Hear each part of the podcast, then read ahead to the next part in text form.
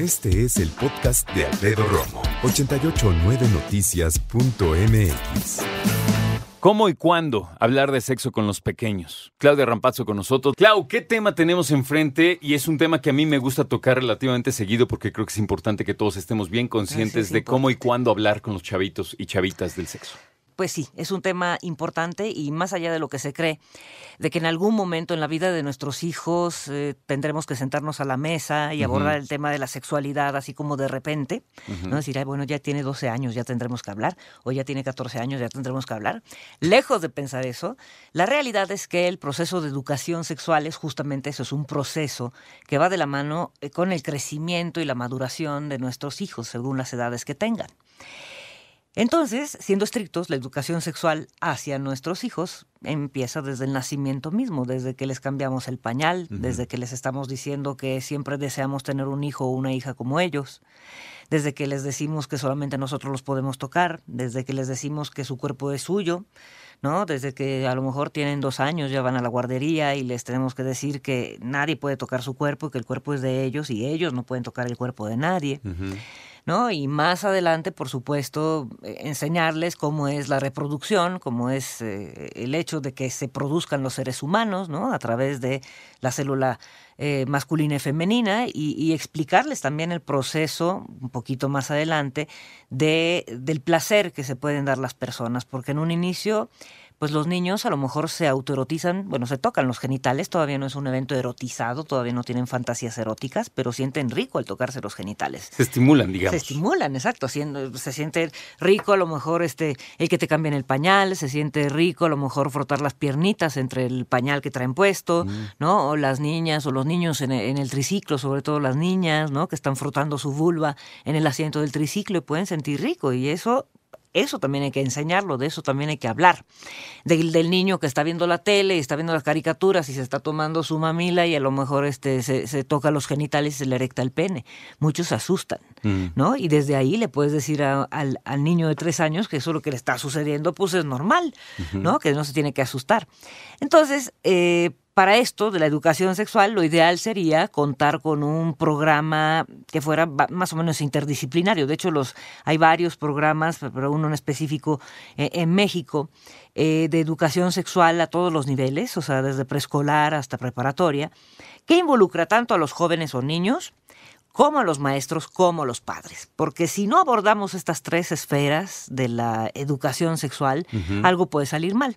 déjame, perdóname, Claudio, déjame interrumpirte tantito, porque muchos a lo mejor ahorita cuando hablamos de, menores, y me refiero a niños como tal, se preguntan cosas tan básicas y tan comunes como decir, oye, pues a mi hija no le importa enseñar los chones en una fiesta, o a mi hijo de repente se baja los pantalones en casa de su abuelita. O sea, Cosas de ese tipo que no son, eh, digamos, meramente sexuales porque dices, hay una edad en que tú no erotizas, no, tu mente no erotiza, pues pero son comportamientos que los papás pues ven alarmante, ¿no? Socialmente alarmante. son socialmente alarmantes, efectivamente. Entonces, bueno, por supuesto que como todo tiene que tener un límite. O sea, así como el niño que se baja los pantalones y le enseña el pene a sus compañeritos en el salón, eh, necesita educación sexual y necesita que eh, saber, pues, que no puede, ¿no? Mostrarle sus genitales a todo el mundo. Los demás no tienen la culpa de que él quiera mostrar sus genitales y finalmente es una actividad privada. Si me los quiero tocar, me los quiero limpiar, o quiero orinar, o quiero defecar, o me los quiero estimular. ¿No? Es una actividad privada. Entonces, bueno, eh, digamos, no es una actividad muy frecuente el que un niño o una niña enseñen sus genitales, ¿no? En el salón de clases, y digo, sí puede ocurrir, pero si damos la educación sexual oportuna, a menos de que haya un malestar psiquiátrico en este niño o en esta niña, o que tenga un mal control de impulsos, o un bajo control de impulsos, o que tenga alguna circunstancia neurológica que le impida, pues, contener esos impulsos, pero generalmente, bueno, si tiene educación sexual, sabrá que el cuerpo pues es privado y el cuerpo es de uno y los demás no tienen que, por qué presenciar nuestra desnudez ni tienen por qué presenciar a la vista nuestros genitales. Déjame preguntarte algo. Vamos a suponer que hay un niño que en la escuela no enseña genitales, pero baja el pantalón y se queda en chones, vamos a ponerlo así, ¿no? Y hay otro que está rayando una pared. Ambos comportamientos no son aceptables socialmente. No, claro. Y yo sé que no es lo mismo, pero cuando los niños son tan chiquitos y no saben esta cuestión de, de erotizar o no, ¿Y se pueden comparar? O sea, simplemente cosas que no se deben hacer y punto.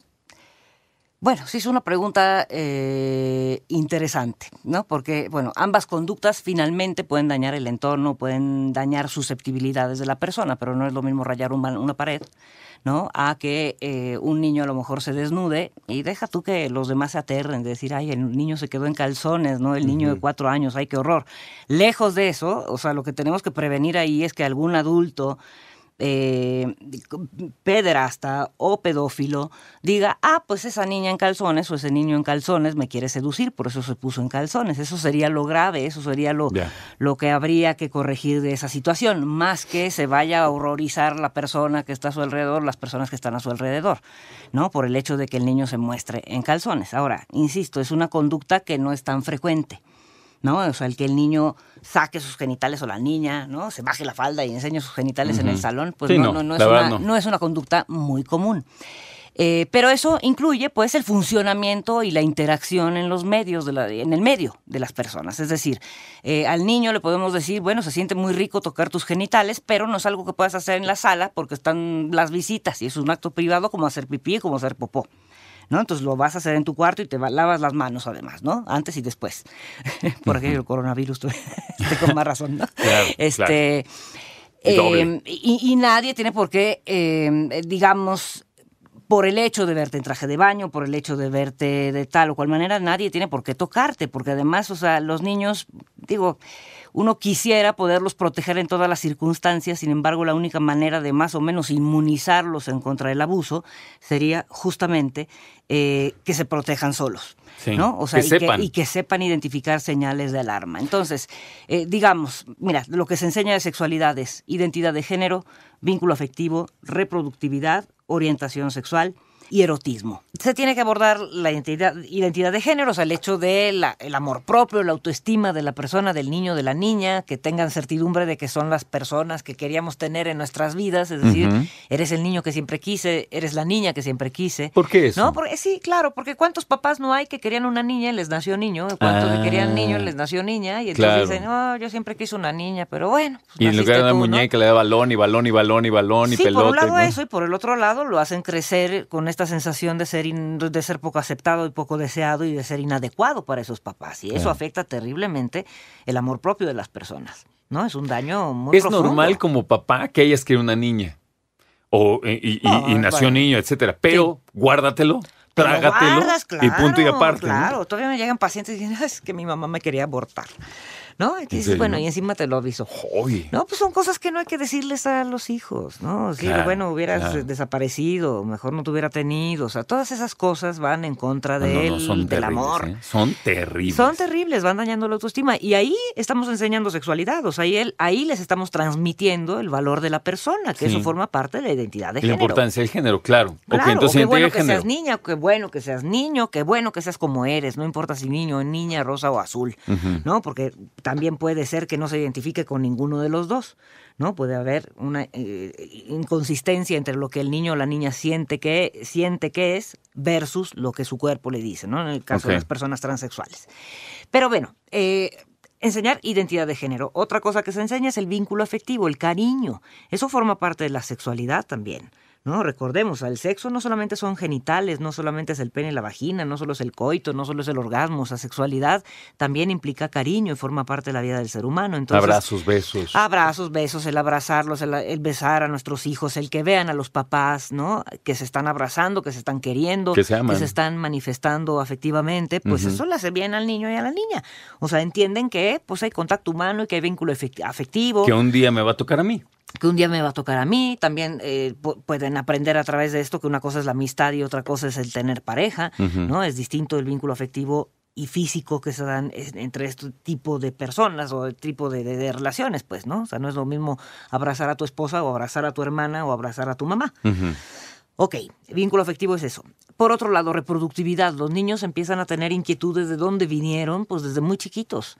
¿No? Hay niños que desde los cuatro años empiezan a preguntar, si no es que antes, ¿no? Muy frecuentemente si ven algunos animales pariendo, ¿no? Si tienen una gatita y está pariendo, unos ratoncitos, o la perrita que tuvo a sus bebés. Sí, no es un acto de magia, ¿no? Pues no es un acto de magia. Entonces muchos niños dicen, bueno, ya vi por dónde salieron, ahora quiero saber por dónde entraron, ¿no? Y, sí, sí, pues una pregunta obvia. Y si el niño pregunta, ya lo tenemos que explicar, pero con la verdad y con palabras sencillas, como para que vaya entendiendo cómo es el proceso reproductivo, ¿no? Entonces podemos decirle, si, si es un niño, digamos, este que está, tiene entre 5, 8 años, le podemos explicar, que la mayoría ya, eh, por, por ahí ya lo preguntó a otros amigos y ya les dijeron, o les mal dijeron, les mal informaron, pero les podemos decir que la semilla del papá tiene que entrar al cuerpo de, de la mamá y se junta con la semilla de la mamá y se forma un bebé. A veces dicen, bueno, ¿y cómo llega la semilla ahí? ¿No? Muchos dicen, pues, ¿cómo, la, cómo se pone ¿Quién la puso, ¿Quién la puso? ¿Cómo se pone? Pues ahí es cuando eh, tienes que decir, lo, lo pone el pene. ¿Dónde te podamos encontrar? Para que sigan despejando sus dudas, creo que es lo más claro, importante. Es que es todo un proceso, no es, tan, no es tan rápido. Eh, arroba DRA Rampazzo en Twitter, arroba DRA Rampazzo. Eh, doble Z, DRA de doctora, y en el 5203-1179, que es el consultorio, repito, 5203-1179. Escucha a Alfredo Romo donde quieras. Cuando quieras. El podcast de Alfredo Romo en 889noticias.mx.